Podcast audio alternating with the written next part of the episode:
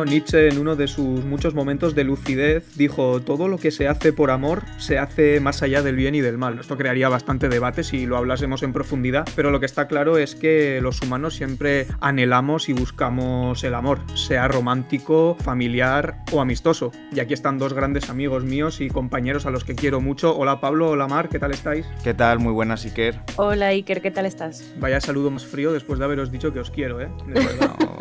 dejémonos de, tonterías. Como, todos sabemos, en el cine, pues obviamente es un reflejo de la sociedad en la que se crean las películas de las que hablamos. Y no iba a ser menos en el ámbito romántico. Ya, pues yo que sé, películas como Ayuno de Amor, de Howard Hawks del 1940, Casablanca, mitiquísima del 42, tenemos también El apartamento, que seguro que os suena bastante, y Desayuno con diamantes, que es otro gran clásico. Pero hoy nos vamos a centrar sobre todo en el cine romántico a partir de los 70. Y para ello tenemos con nosotros a María de la cuenta de Instagram Cine Imperfecto. Hola María. Hola Iker, ¿qué tal? Muchas gracias por invitarme. No hay de qué, porque la verdad es que estás haciendo un reto bastante interesante que propusiste un calendario este mes de febrero para ver una película romántica al día. ¿Cómo está yendo esa experiencia? Bueno, la verdad que está yendo bastante bien. Me sorprendió que mucha más gente de la que esperaba se está notando, incluso gente que no es su género favorito, pero que está aprovechando para ver muchas películas pendientes, así que yo estoy bastante contenta. Bueno, yo soy uno de esos que también está aprovechando el reto para ver cosas que tenía muy pendientes.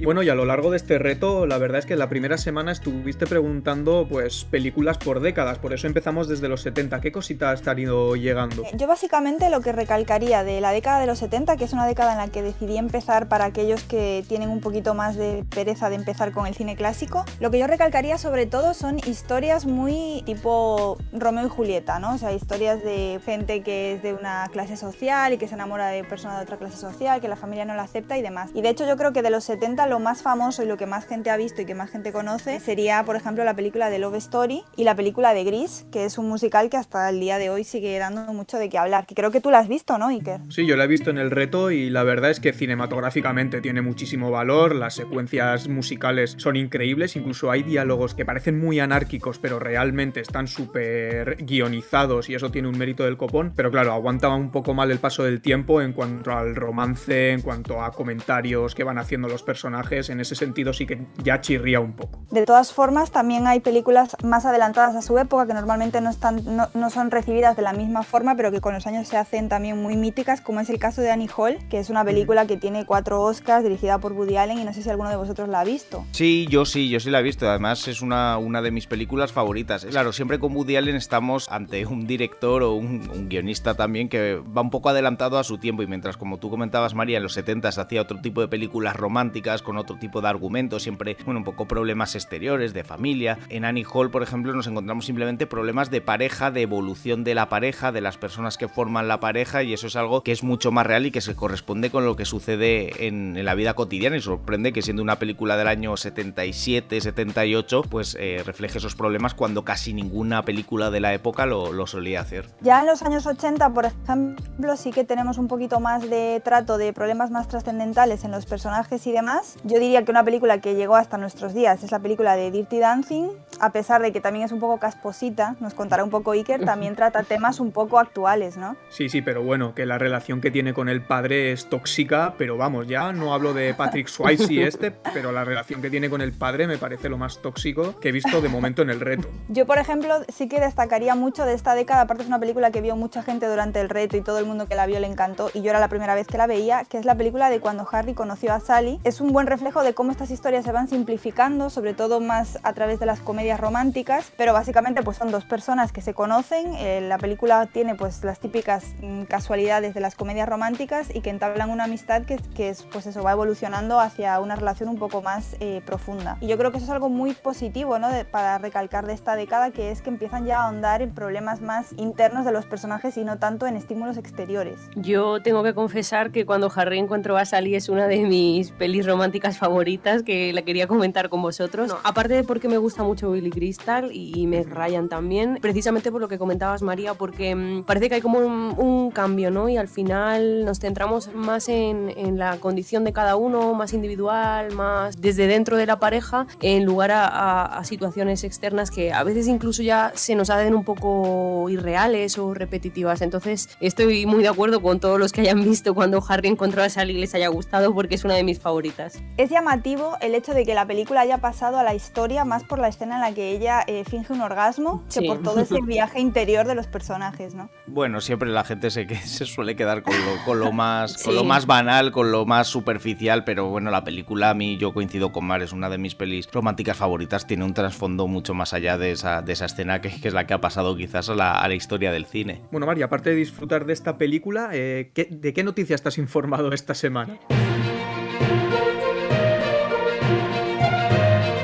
La primera es relativa a Elizabeth Moss, que la conoceréis porque es la protagonista del cuento de la criada, de la serie de HBO, y es que se incorpora junto con Oscar Isaac y con Jake Gyllenhaal a la película sobre el padrino que va a dirigir Barry Levinson y va a interpretar a Eleanor Coppola, la esposa de, Francis Ford Coppola. Queda todavía un poquito de tiempo para que podamos saber más sobre este, este film que va a narrar un poco cómo fue el rodaje de uno de los clásicos de Coppola, como es eh, El Padrino, que además yo sé que especialmente Pablo es, es muy fan.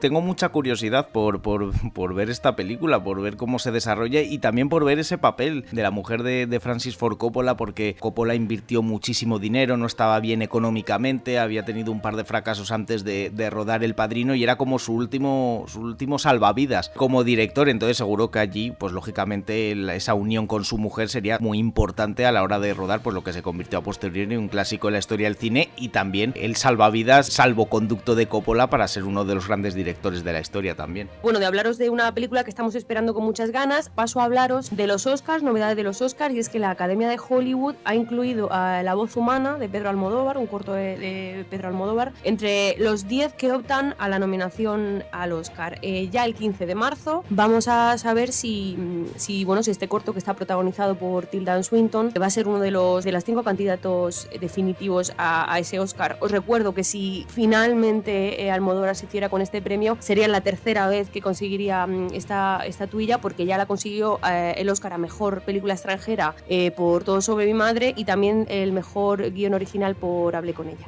siempre informándonos de cosas que no tenía ni idea, la verdad, pero que son muy interesantes. Sobre todo la película sobre el padrino, que espero con, con muchísimas ganas. Bueno, María, y después de los 80 vinieron los 90. ¿Qué, qué cosas destacarías de esta década?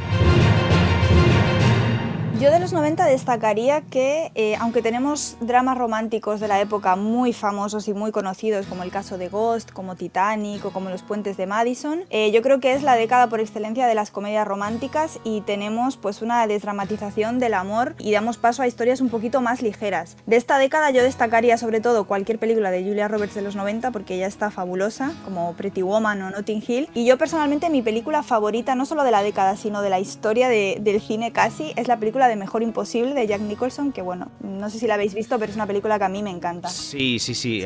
a, mí es también una de las películas que, más me gustan, no solo romántica, si se puede considerar romántica, no solo yo creo que va de amor, va de otras, de otras muchas cosas también, de las obsesiones, de, bueno, el tercer Oscar de los tres que tiene se lo dieron por, por Mejor Imposible, también a Helen Hunt, y es una, una película magnífica. Bueno, es que, es que a mí es una de mis películas favoritas, pero no solo romántica, sino de, de todo en general de la historia del cine. Que de hecho, Mejor Imposible era una de las que estaba pensando de es esta mi peli romántica favorita mm. porque al final creo que es muy tierna esa historia de amor que hay de, mm, de fondo, ¿no? Que al final es como que es el hilo conductor de toda la película, de toda esa obsesión de Jack Nicholson. Al final, no sé, me parece una película muy tierna y sin duda una de mis favoritas. Pues otra película de los 90 que es de mis favoritas, de las que os traía hoy para recomendar, es Los Amantes del Círculo Polar, que es del 98, una película de Julio Medem, no sé si la habéis visto. Yo no. No, yo no la he visto. Tampoco, la tengo pendiente. Es un dramón, pero es una película muy poética, eh, trata de la historia de Ana y Otto, que se enamoran a los 8 años y cómo va evolucionando esa historia hasta los 25, pero llena de reveses y la verdad es que me parece muy impresionante. Yo la vi cuando estaba estudiando cine, nos la pusieron y la verdad es que es de esas películas que dejan pozo. Pues apuntada que... Pues nos vamos acercando. Eh, la década de los 2000, ¿qué, ¿qué cosas ya empiezan a salir por ahí? Bueno, ya en la década de los los 2000 para mí recogen todo el testigo que dejan los 90, las comedias románticas tan divertidas y aquí tenemos pues casi una explosión de películas súper conocidas como la de Cómo perder a un chico en 10 días, El sueño de mi vida, Amelie que es una de las favoritas por antonomasia de mucha gente, Love Actually y no vemos grandes cambios la verdad, yo creo que siguen un poquito los años 90 y, y siguen saliendo este tipo de películas. También tenemos dramas muy conocidos como El diario de Noah por ejemplo, que hay mucha gente que estuvo obsesionada con esa película durante mucho tiempo. Estuvo, ¿no, María? Está todavía. Y sigue. Eso es. Sí, sí, y. Una de las que más me gustan de la década de los 2000 es Una cuestión de tiempo, de Richard Curtis, que mm, la protagoniza Rachel McAdams y Domhnall Gleeson. Y me gusta mucho porque, mm, aunque es una historia de amor y al final la historia de amor es la que mm, articula, digamos, la trama de la película, hay saltos temporales, hay un poco de, reflexión de, sobre el paso del tiempo, sobre los errores, y entonces me parece que es una película que dentro del género de las películas románticas tiene algo especial, quizá un poco distinto al resto. Yo sí que traigo otra de, de los 2000, que es del 2008, pero lo cierto es que es una comedia romántica al uso, pero cuando la vi me impresionó bastante porque me hizo pasar un rato realmente agradable y aún así noto que me cuenta cosas más interesantes. Es una película que se llama Paso de ti, eh, catastróficamente traducida, porque en realidad se llama Forgetting Sarah Marshall, y esto daría para otro podcast, estas traducciones de títulos, pero es una película escrita por Jason Segel, eh, Marshall de, de Cómo conocí a vuestra madre, que la verdad es que como actor en películas románticas me gusta bastante. Siempre que hace algo me siento bastante identificado con Estoy él de acuerdo, en, es- en ese tipo de ámbitos. Entonces trata de un hombre al que le deja su, su chica y para olvidarla se va a un complejo turístico en Hawái donde se la encuentra con su siguiente pareja. Entonces eso da lugar pues a situaciones bastante cómicas. También está- están por ahí Kristen Bell, Mila Kunis. Tiene ahí eh, un rollito que me gusta mucho con el trabajo que tiene él que yo creo que le da unas secuencias muy divertidas. Yo de los de la década de los 2000, eh, Lost in Translation a mí es una película que, que me gusta mucho, dirigida por cierto por Sofía Coppola, por la hija de, de Francis Ford Coppola, que antes lo, lo comentábamos. No es exactamente una película romántica, pero es pero sí es de amor de un modo más sutil. Eh, al final tanto Scarlett Johansson como Bill Murray tienen sus, sus parejas, pero hay también un hilo conductor entre, entre ellos, pues bastante bueno, bastante tierno. Yo no sé si vosotros si la habéis visto, si la consideráis una película romántica o no, pero a mí es una de las que más me, me gustan de esta década. Coincido contigo en que es una cosa, es una historia de amor muy sutil. Hasta el final no logras entender 100% si, si la relación que tienen es más fraternal, si es más, algo más eh, de atracción física. Entonces, me parece que es una película muy tierna, muy bonita también. Y, y me gusta que tenga ese punto sutil sin que tenga que salir a relucir. eh, al final, cada uno le da un poco la interpretación que, que cree, ¿no? Y es una, una de esas películas. Sí, yo creo que además el amor al final se puede vivir de mil maneras diferentes y, y sí que es cierto que cuando pensamos en película romántica pensamos en esa pareja que está enamorada y desesperada uno por el otro, pero al final hay historias de amor más sutiles que te llenan mucho más y a mí esta película también me encanta. Muy bien, Pablo, yo no te voy a pedir que nos hables de experiencias románticas, pero sí que nos digas qué noticias destacarías esta semana. Bueno, pues dos, dos muy de, forma muy rápida. Una, el otro día comentábamos que el hijo de James Gandolfini, Michael Gandolfini, estaba ya rodando, habían aparecido las primeras imágenes de The Many Saints of Newark, eh, que interpretaba a Tony Soprano eh, de joven, una película que bueno que saldrá en el mes de septiembre en, en HBO. Bueno, pues oh, no es una noticia como tal, sino unas declaraciones que ha hecho Michael Gandolfini, el hijo de James Gandolfini, que dice que bueno que es la primera vez que ha visto Los Soprano, que él de pequeño iba a ver a su padre al set, iba a verlo a cómo rodaba, iba a verlo al camerino, pero que nunca se había sentado a ver Los Soprano porque su padre, el propio James Gandolfini, no le dejaba por toda la violencia, sexo, por cómo era Los Soprano, que lógicamente no es un producto para un niño y que dice que ahora se está empapando por completo, que la ha visto por primera vez, que se escucha eh, los monólogos con Melfi, con la, con la psicoanalista, va por las calles de Nueva York escuchándolo y es una noticia que me ha llamado mucho la, la atención también por la manera que tiene en meterse en el papel de cara al rodaje de, de esta película que tenemos muchas ganas de ver. Y porque sabes que me gustan estas noticias y Por quieres que te dé otra vez como ganador. O sea, sabes que si me traes esto te doy como ganador. Bueno, pues la, la segunda noticia que traigo tampoco, tampoco es de las que te disgusta, porque por lo visto se ha puesto en marcha la película perdida de Stanley Kubrick, que es Lunatic at Large. Eh, por lo visto, cuando murió Stanley Kubrick en el año 1999 aparecieron tres guiones que había escrito el director, pero que no llegó a rodar. Pues bien, uno de esos es esta peli que los productores Bruce Hendrich y Galen Walker pues eh, han pujado por los derechos de la película y se lo han llevado y quieren llevar al cine pues la que sería la última película de momento de, Stanley Kubrick cuando se han cumplido pues 22 años, se van a cumplir 22 años de la muerte del, mítico director, así que también muchas ganas de ver esta película y a ver si, si trascienden más detalles sobre ese guion, creo que es de cine negro y pendientes a ver qué, qué es lo que sale. Y ya nos acercamos un poquito a la actualidad, María. En la década de los 2010, ¿qué cositas han ido llegando? Bueno, para mí la década del 2010 eh, personalmente basado obviamente en las películas que yo he estado viendo, em, para mí se desinflan, no sé si tiene que ver con mi edad también, pero se desinflan mucho las comedias románticas. Sigue habiendo alguna interesante, por ejemplo, recientemente vi la de Crazy Stupid Love, que me gustó bastante, pero en general yo creo que nos metemos en películas que toda esa simplificación de, las historias románticas y demás que nos dieron las comedias románticas a lo largo de este tiempo, más también eh, pues la situación actual, la sociedad y demás, nos llevan a historias de amor mucho más simples desde el punto de vista desde fuera, pero que hacen un viaje mucho más interesante interno por, dentro de los personajes. O sea, los personajes ya toman decisiones propias y las historias de amor dependen de ellos mismos, toman las riendas de, todas esas relaciones amorosas y no tanto depende de si mi madre y mi padre están de acuerdo o si se lo llevan a vivir a otra ciudad o cosas del tipo, sino que de repente pues tengo un sueño en la vida y no me permite o no es compatible con una historia de amor contigo, por ejemplo, ¿no? Y en esto tenemos, por ejemplo, películas como La La Land, por ejemplo, que es una película que aunque tiene muchos estímulos exteriores, al final es una historia de amor muy simple. Tenemos la de Come, Reza, Ama también. Y bueno, pues la recién estrenada, por ejemplo, Malcolm and Marie, que está en Netflix. La de Historia de un matrimonio que nombrasteis antes. Es un poco también lo que refleja La La Land, que lo que decía María es una película al final muy simple, que parece, bueno, muy pomposa por todo lo que la rodea, pero no deja de ser eso, cómo evolucionan dos personas dentro de, de una relación y cómo pues los caminos profesionales, personales se van separando hasta llegar a un momento pues en el que ya no,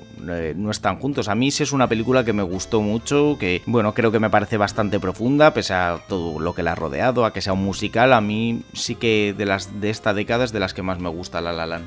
Yo la verdad que ayer justo vi Historia de un matrimonio y sobre todo destacaría las interpretaciones porque hay un par de, secuencias que son increíbles, que se basan prácticamente en sus diálogos y la verdad es que nos a mí consiguió llegarme bastante.